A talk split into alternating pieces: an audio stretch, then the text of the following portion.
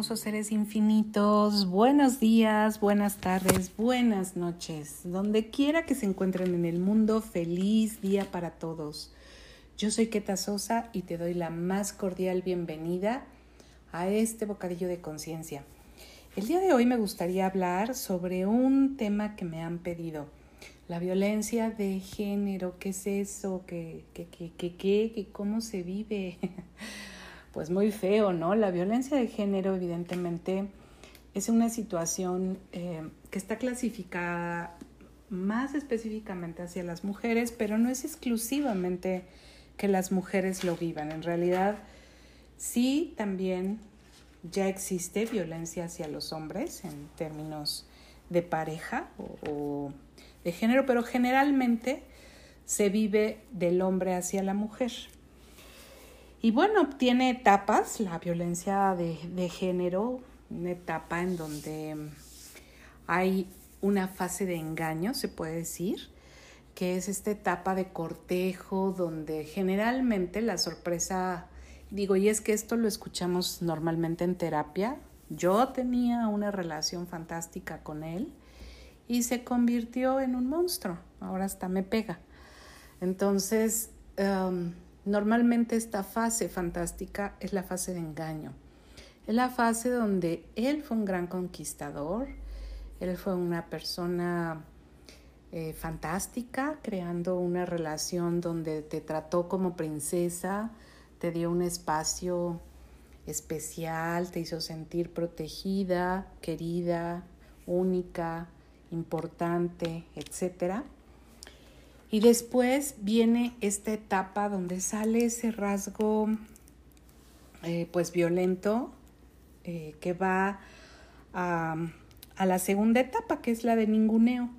En el ninguneo, ¿qué sucede? Pues que se van minimizando las cosas que hace la persona, la mujer, se va minimizando sus aportaciones, tú nunca sabes hacer esto, a ti siempre te sale mal aquello, eh, por supuesto que tú no puedes con, con esto otro, ay, a ver, dámelo, tú nunca vas a poder. Y detalles así que van haciendo a la persona incapaz, le van creando una percepción de sí misma como alguien incapaz de poder hacer las cosas. Se vive eh, una, un desempoderamiento durante esta etapa porque poco a poco esta mujer va perdiendo la confianza, el ánimo, eh, el gozo de hacer las cosas. Y bueno, pasamos a una tercera etapa dentro de la violencia, que es la culpabilización en esta, esas, esos actos de violencia, de irritabilidad, de gritos, de golpes, etcétera, suceden con la verbalización tal cual, me haces enojar por tu culpa, si no hicieras esto, aquello, lo demás allá, yo no me pondría así. Y obviamente la cuarta fase pues es el recrudecimiento de la violencia. ¿Por qué? Porque ya en las etapas previas estamos viendo violencia psicológica, por ejemplo, en el hecho de ningunear, de minimizar las aportaciones, de tontear, ¿no? Em, ¿Qué ejemplos podemos tener de violencia psicológica?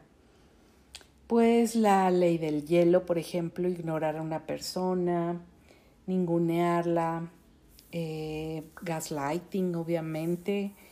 Eh, todas estas obligar a una persona a hacer cosas y, irla aislando, por ejemplo, de su mundo, de sus amistades, criticarla en su forma de vestir, etc. Violencia emocional, pues obviamente eh, toda esta parte donde hay palabras ofensivas, hay gritos, violencia física, pues obviamente los golpes, empujones, ¿no? Violencia económica, privar de dinero.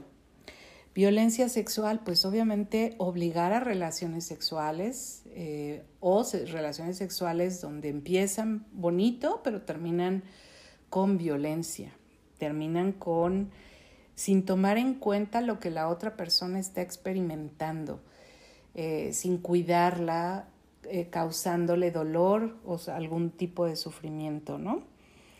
Entonces podemos ver que la violencia no nada más es un acto que puede suceder a nivel físico, realmente la violencia tiene muchas eh, facetas y muchos, muchas aristas desde las cuales una persona puede estarlas viviendo.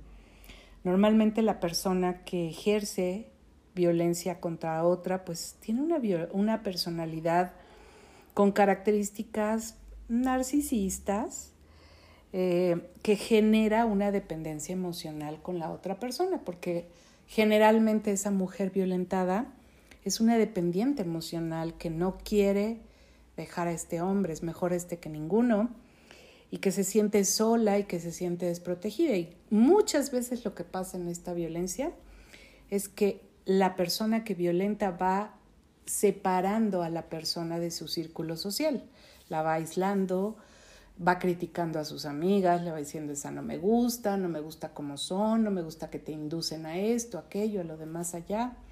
Y va haciendo que la persona poco a poco vaya renunciando a sus amistades, a sus gustos, a sus actividades sociales, etcétera, etcétera. Entonces el tema de la violencia realmente es, una, es un tema complejo que requiere de muchas cosas, ¿no? Eh, realmente eh, hay fases de violencia en donde hay una acumulación de tensión, hay roces, ¿no? Hay una agresión propiamente dentro de la discusión y después hay un arrepentimiento. Hay como la fase de luna de miel le dicen, ¿no? Porque la persona se arrepiente, pide perdón, te da besitos, pueden llegar hasta tener intimidad, pero después por cualquier otro detallito vuelve a la, a la acumulación de tensión roces, obviamente vuelve a otra explosión y nuevamente.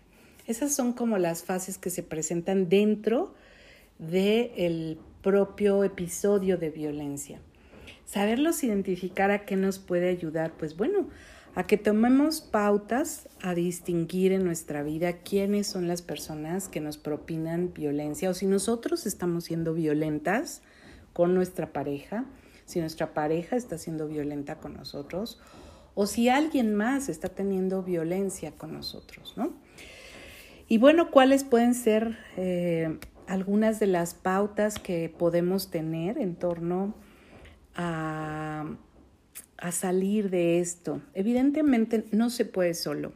Cuando estás viviendo en una relación violenta es importantísimo que acudas con un especialista, que vayas con un psicólogo para trabajar todos los aspectos de tu personalidad que te impiden poner límites, que te impiden tener esta pauta de autocuidado y estas pautas de higiene personal, psicológico, físico, emocional, que te permitan salir de ese espacio y que creen para ti una red de apoyo, porque todos estos recursos son necesarios. Y es importante que mientras estés ahí te des cuenta que no va a haber una posibilidad de salir si no tienes una red de apoyo, si no tienes ese autocuidado y si no tienes esa valoración personal para darte cuenta de que hay otras posibilidades para ti. Te invito a que con estas pautas de reflexión, pues te hagas preguntas, ¿cómo va a ser mi vida en cinco años si yo elijo quedarme aquí?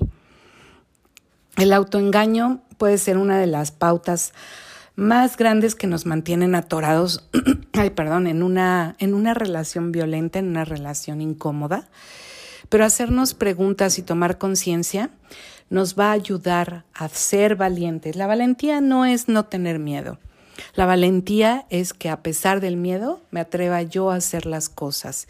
Y evidentemente tu vida vale mucho más la otra persona difícilmente va a darse cuenta de que está siendo violenta o va a admitir que lo está haciendo, porque en muchos sentidos te va a decir que lo hace por tu bien, que lo hace porque te quiere, que te quiere con él para siempre, que con él o con nadie, etcétera, etcétera, ¿no? Que se juraron amor eterno y todas estas cosas románticas que muchas veces llevan a estos patrones de dependencia, eh, de posesión, de violencia y que obviamente no crean para nada una relación más grandiosa para los dos.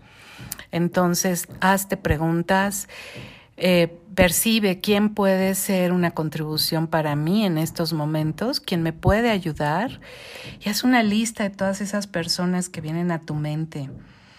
¿Con quién puedo hablar que crearía ese espacio de seguridad para mí? Y elígelo.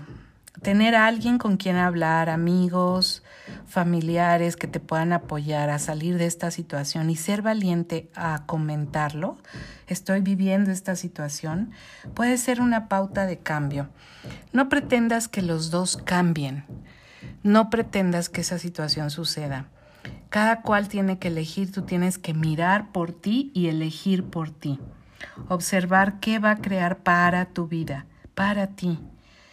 Y si tu vida se contrae, si tú percibes que tu vida se contrae, pues reina, es un momento de tomar acción concreta y de salir corriendo hacia una realidad diferente. Busca psicólogos, terapeutas, elige tomar terapia.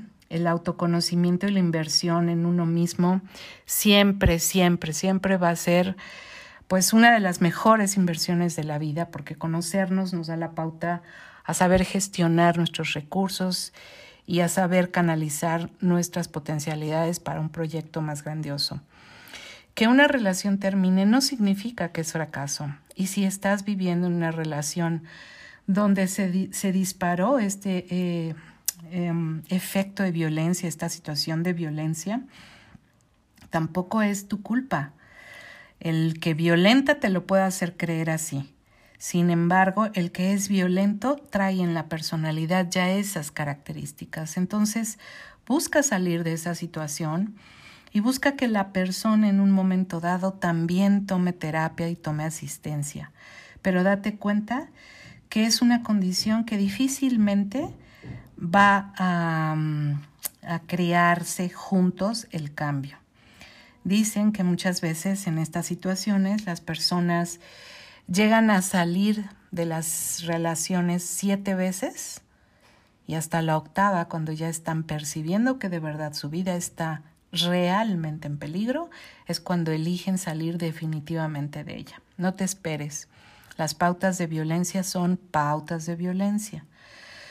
Percibe qué va a crear en tu vida y si tu vida se contrae, simplemente elige tomar acciones de autocuidado. Y bueno, con esto me despido. Yo soy Keta Sosa.